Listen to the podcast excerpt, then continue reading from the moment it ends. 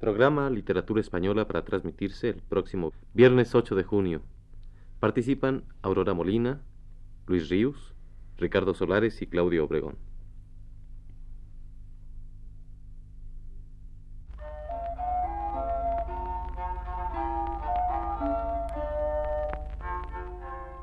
Muy buenas tardes, amable auditorio. Radio Universidad de México presenta Literatura Española, un programa a cargo del profesor Luis Ríos.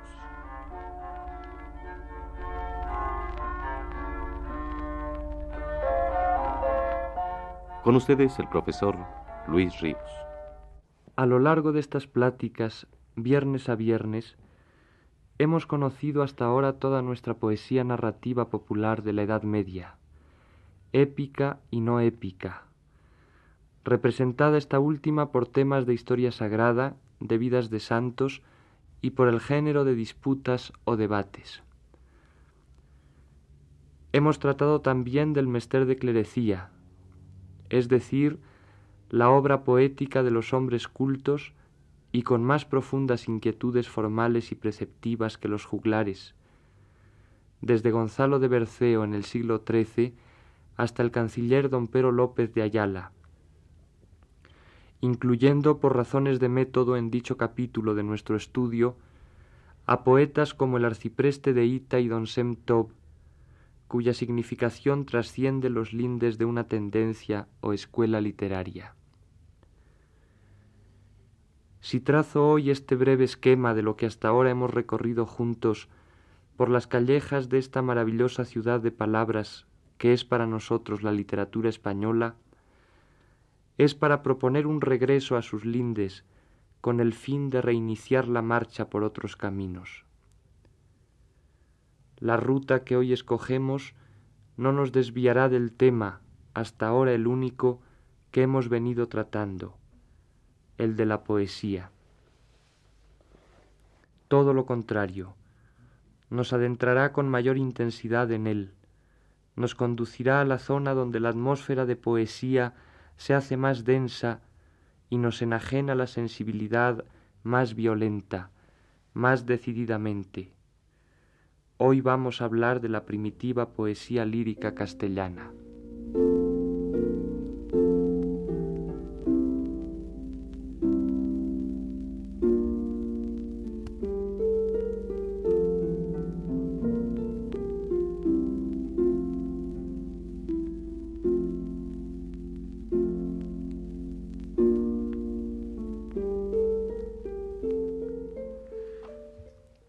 Idea de que la poesía lírica nace en una sociedad que ha superado la etapa inicial de su formación, violenta y ruda, donde otros géneros como el épico responden más auténticamente a su realidad, siendo aquella en cambio fruto de un refinamiento social, ha sido defendida por numerosos investigadores y admirables autoridades de todos los tiempos. Por lo que se refiere a la literatura española, esa tesis hasta hace unos cuantos años se hallaba afianzada firmemente por el hecho de que las primeras manifestaciones líricas conocidas, la razón de amor, compuesta en el siglo XII, y la lírica escrita en lengua gallego-portuguesa por Alfonso el Sabio un siglo más tarde, eran por una parte tardías en comparación con el nacimiento y con el momento de plenitud de nuestra poesía épica, y por otra parte denotaban una influencia evidente de otras literaturas pertenecientes a sociedades más refinadas como la provenzal y reflejo en buena parte de ella por la comunicación que tuvieron al través del camino francés o camino de Santiago, la gallego-portuguesa. No obstante ser los ya mencionados los primeros testimonios líricos de Castilla que se conocían, ambos debidos a una pluma culta, algunos críticos sagaces, y entre ellos muy señaladamente Menéndez y Pelayo, y más aún Menéndez Pidal, notaron indicios que podían hacer suponer la existencia de una poesía lírica anterior a la derivada en última instancia de la provenzal y directamente de la gallego-portuguesa. Poesía lírica autóctona, espontáneamente nacida en el pueblo, el mismo pueblo que creó las canciones de gesta. Tales indicios eran de diversas índoles y los estudiosos los hallaron o creyeron hallarlos en fuentes asimismo variadas. Algunos eran simples referencias o alusiones hechas en viejas crónicas u otros documentos a la existencia de cantos que nosotros debemos suponer líricos en tiempos muy remotos.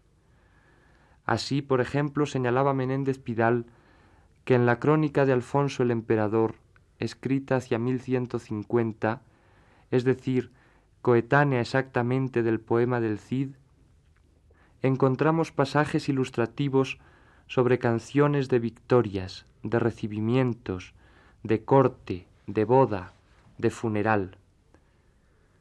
Cuando la crónica refiere una victoria de los cristianos, da la noticia repetida hasta cuatro veces de que los soldados cantaban al volver vencedores a Toledo. Esos cantos, ya fuesen en alabanza de Dios, como expresamente lo dice el clérigo autor de la misma, ya fuesen de inspiración profana a veces, de alegría por el triunfo, de escarnio a los vencidos, como también podemos suponer nosotros, eran cantos líricos y no otra cosa. Otra crónica posterior, la tudense, escrita en 1236, nos da incluso el texto de un villancico popular de tema político guerrero. Recoge la tradición vieja de que cuando Almanzor murió en el año 1002, un cantor misterioso que se cree era el diablo anunció la muerte a los cordobeses, cantando en árabe y en romance a orillas del Guadalquivir este cantarcillo que inserta en medio del relato latino. En Canatañazor perdió al manzor el atambor. Este es un estribillo que parece esperar la continuación de una glosa, indicio pues de un canto lírico.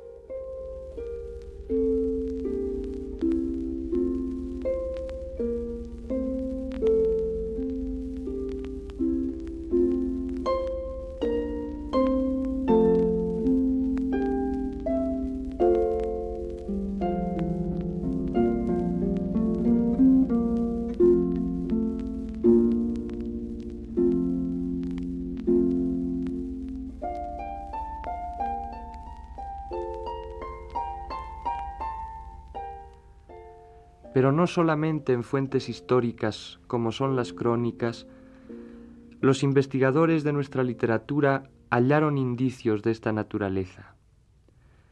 También dieron con ellos en textos literarios, concretamente poéticos, obra de poetas cultos.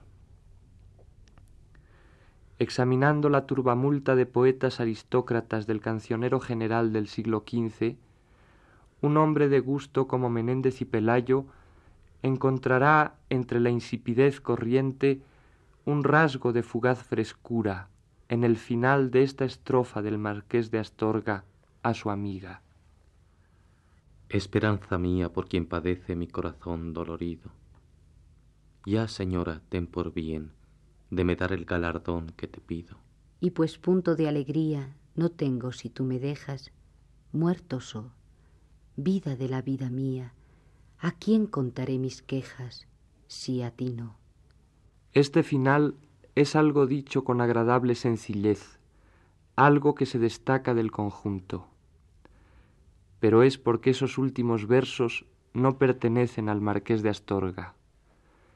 Se hallan en cartapacios literarios y en el libro de música de Salinas, con variantes como canción popular conocidísima, titulada Las quejas.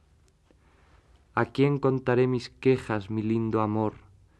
¿A quién contaré mis quejas, si a vos no? Canción popular que quién sabe qué edad tenía cuando Salinas y el marqués de Astorga la recogieron.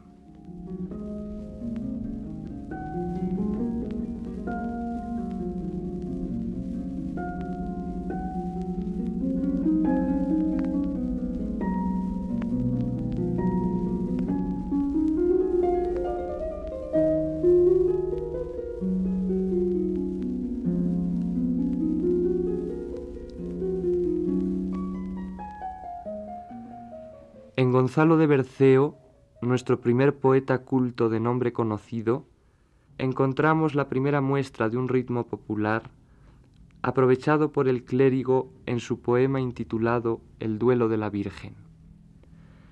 Trata en él de la crucifixión del Señor. Cuando al cabo Jesús es enterrado, los judíos piden a Pilatos que guarde el sepulcro de Cristo, no sea que roben el cuerpo sus discípulos y digan que resucitó. Y Pilatos les manda que ellos pongan sus guardas. Esto nada más nos refiere San Mateo. Pero el poeta, al actualizar a su gusto las cosas, supone que Pilatos dice a los judíos que custodien el sepulcro con hombres que no sean borrachos ni dormilones, ni que busquen hacia la madrugada achaque de algún quehacer para ir a sus casas a ver a sus mujeres. Guardad bien el sepulcro, cantad ahí canciones, pasaredes la noche haciendo tales sones. Amenazad a los discípulos, les dice, para que no se acerquen. Los judíos cumplen al pie de la letra la orden de Pilatos. Rodean el sepulcro con gran bulla y algazara, tañendo cítaras, laudes, zampoñas, y trovando e inventando cantares. Y he aquí una muestra de las controvaduras que aquellos truanes veladores entonaban.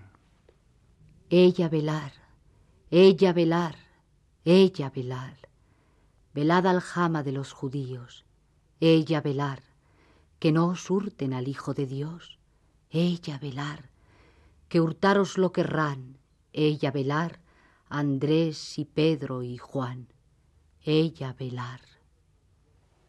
Otras canciones de vela así se cantarían en fortalezas y castillos españoles en tiempos de Berceo y aún antes, y en las cuales el clérigo riojano se inspiró para componer esta que también le iba al asunto de su poema y tanta gracia le infundía. Canciones de vela viejísimas, de inspiración popular, que no han llegado a nosotros, pero que sobrevivieron en la imitación que de ellas hicieron poetas cultos, como Berceo en el siglo XIII y como todavía lo hizo Lope de Vega en el siglo XVII. Velador que el castillo velas, vélalo bien y mira por ti, que velando en él me perdí. Mira las campañas llenas de tanto enemigo armado. Ya estoy, amor desvelado, de velar en las almenas ya que las campanas suenan, toma ejemplo y mira en mí, que velando en él me perdí.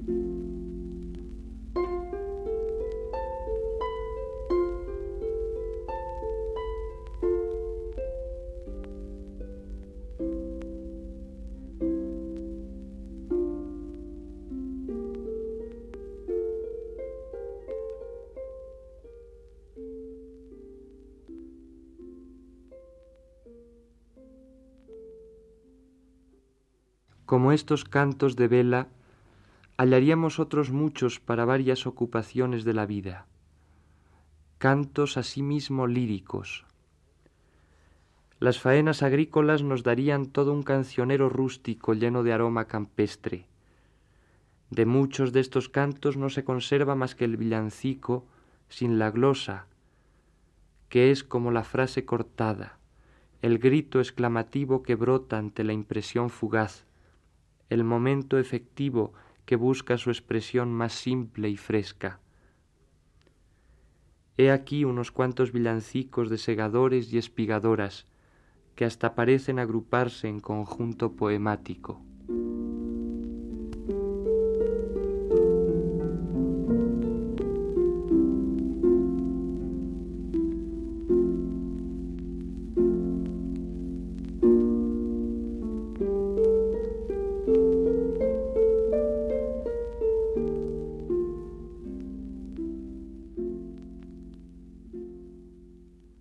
Segador, tírate afuera, deja entrar la espiga de ruela.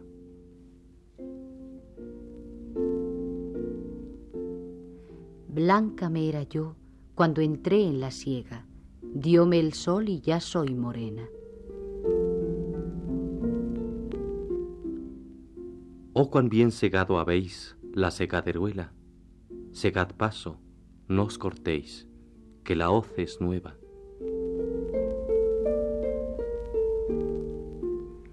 No me entréis por el trigo, buen amor, salid por la lindera.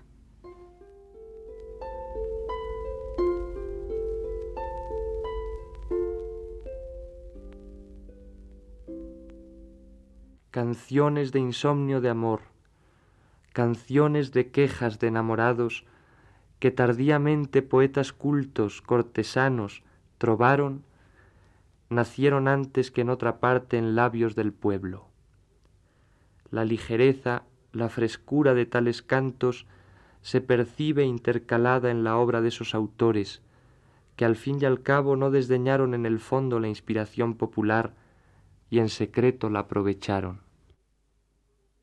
Dísticos, tercetos, cuartetos, seguidillas que encontramos incluidos en poemas mayores de autores cultos, en Álvarez Gato, en el Marqués de Santillana, en Lope de Rueda y en otros cien más, nos gritan su procedencia antigua y popular. Sin orden, por la pura delectación de percibir su ritmo y sus palabras, vamos a escuchar algunas más de estas esquirlas de lírica del pueblo, que ni fragmentadas pierden su lozanía y su hermosura. Espigadas todas ellas como las que antes oímos por la sensibilidad admirable de Menéndez Pidal en la obra de autores de épocas posteriores. De sueño y de amor son estas.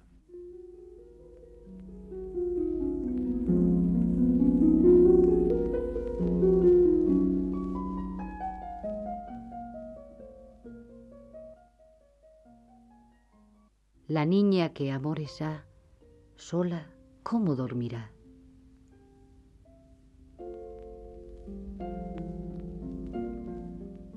Despertad, ojuelos verdes, que a la mañanica lo dormiredes.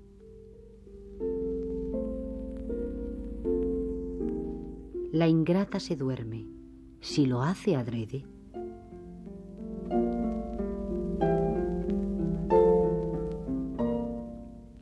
Mala noche me diste, María del Rión, mala noche me diste, Dios te la dé peor.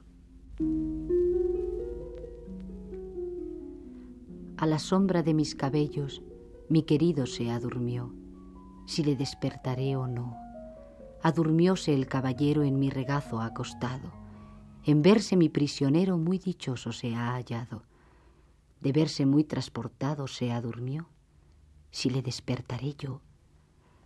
Amor hizo ser vencidos sus ojos cuando me vieron, y que fuesen adormidos con la gloria que sintieron.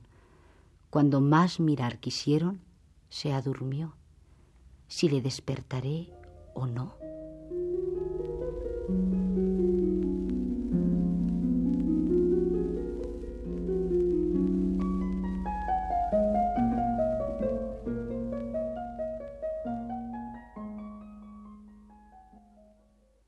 Además de fuentes poéticas cultas como las que ya hemos mencionado, los investigadores de nuestra literatura han creído hallar también indicios de una primitiva lírica popular romance en el romancero de los siglos XV y XVI, que es, como sabemos, cumbre y expresión perfecta de la creación poética del pueblo español de todos los tiempos.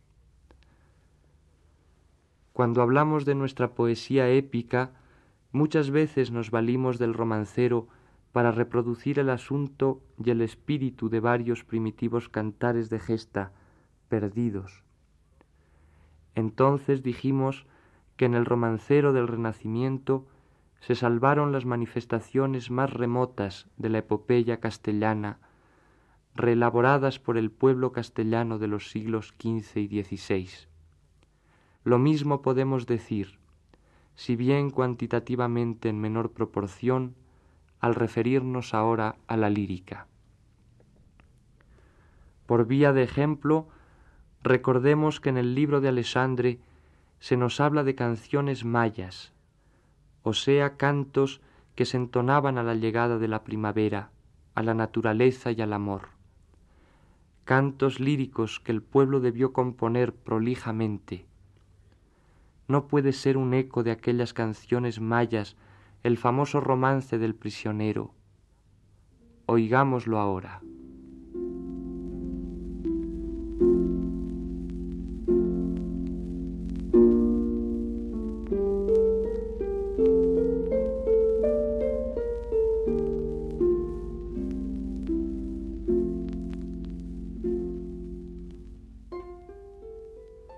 que por mayo era por mayo, cuando hace la calor, cuando los trigos encañan y están los campos en flor, cuando canta la calandria y responde el ruiseñor, cuando los enamorados van a servir al amor, sino yo, triste, cuitado, que vivo en esta prisión, que ni sé cuándo es de día ni cuándo las noches son, sino por una vecilla que me cantaba al albor matómela un ballestero, dele Dios mal galardón.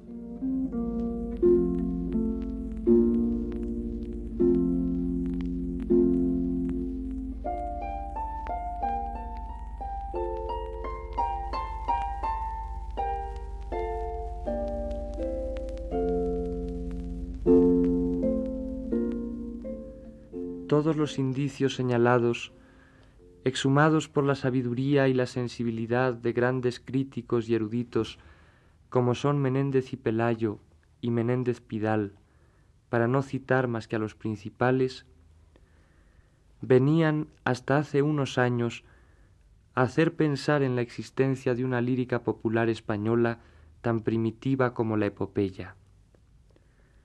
Pero en el año de 1948 un descubrimiento filológico trascendental vino a confirmar definitivamente dicha existencia. De ello hablaremos el viernes venidero y seguiremos adentrándonos en el conocimiento de la poesía lírica medieval que hoy hemos apenas iniciado.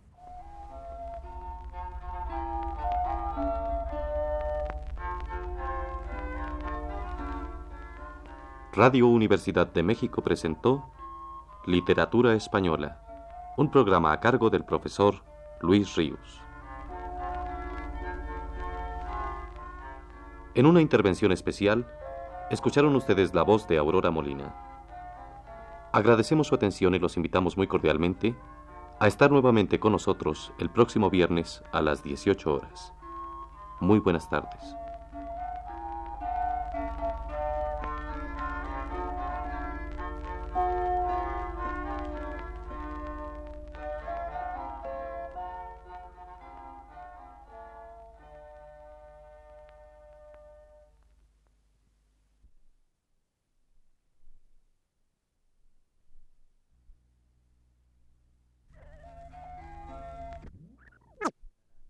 Plegará sin grandes culpas, antes bien con una profunda alegría.